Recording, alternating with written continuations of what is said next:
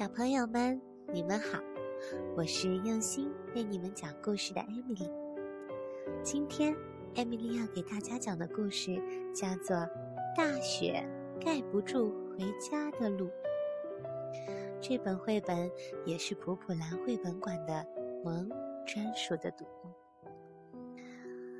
这本书里面讲了大雪。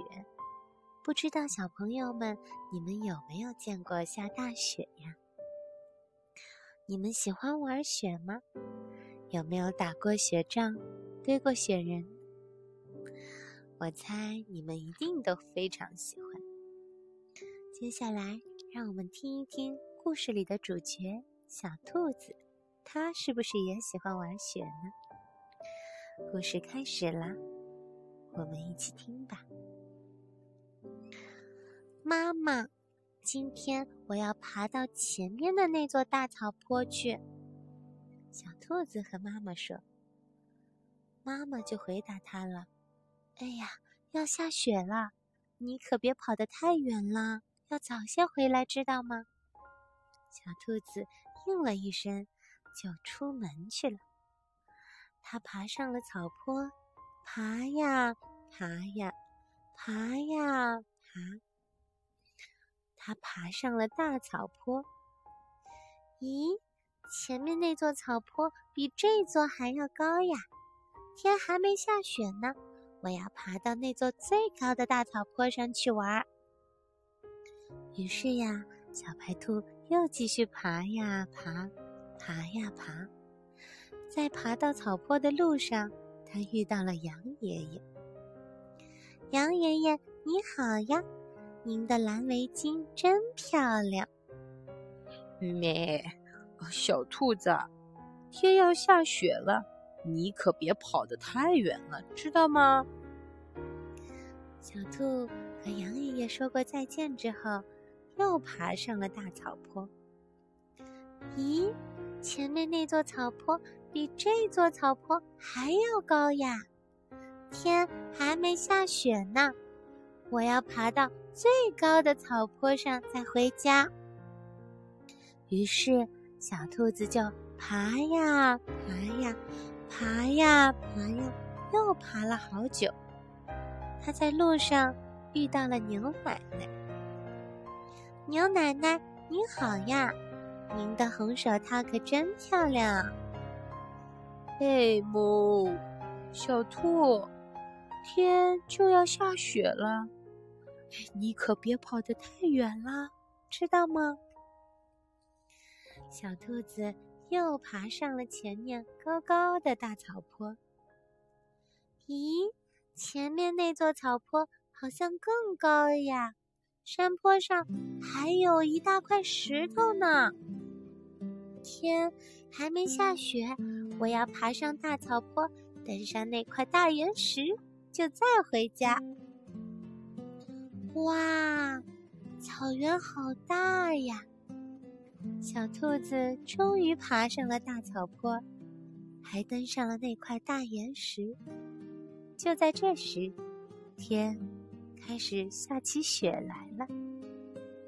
雪越下越大，小兔子想：“嗯，我先在这儿避避，等雪停了再回家吧。”于是呀，小兔子就躲在了大岩石的脚下，刚好可以盖住头上的积雪。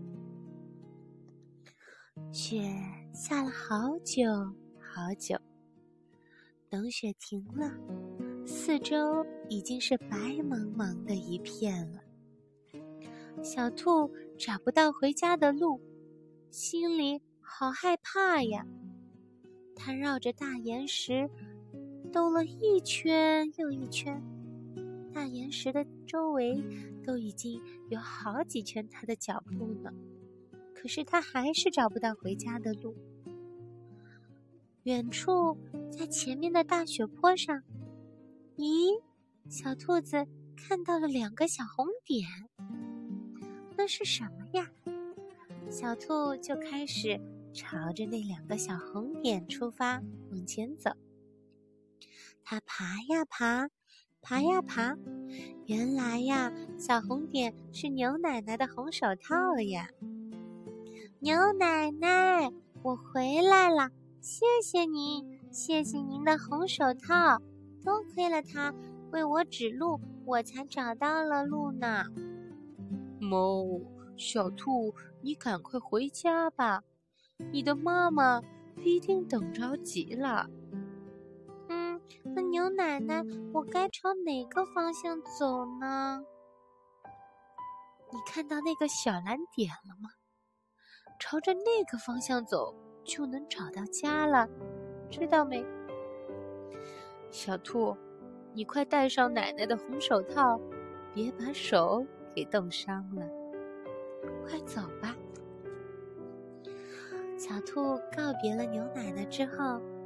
继续爬呀爬，爬呀爬，它朝着小蓝点的方向爬。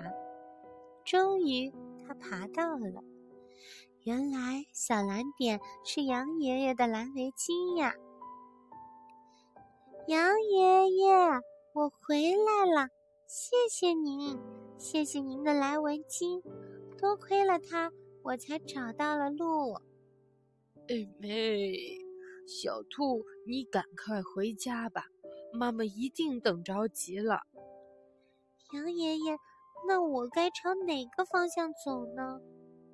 你看，你看到雪坡上两个小蓝小黄点了吗？你朝那个方向走，就能找到家了。小黄点，哦，远处真的有一个小黄点。小兔。你快把爷爷的蓝围巾围上，别着凉了。原来小黄点是妈妈的大黄伞呀！小兔爬呀爬呀，终于爬了回来。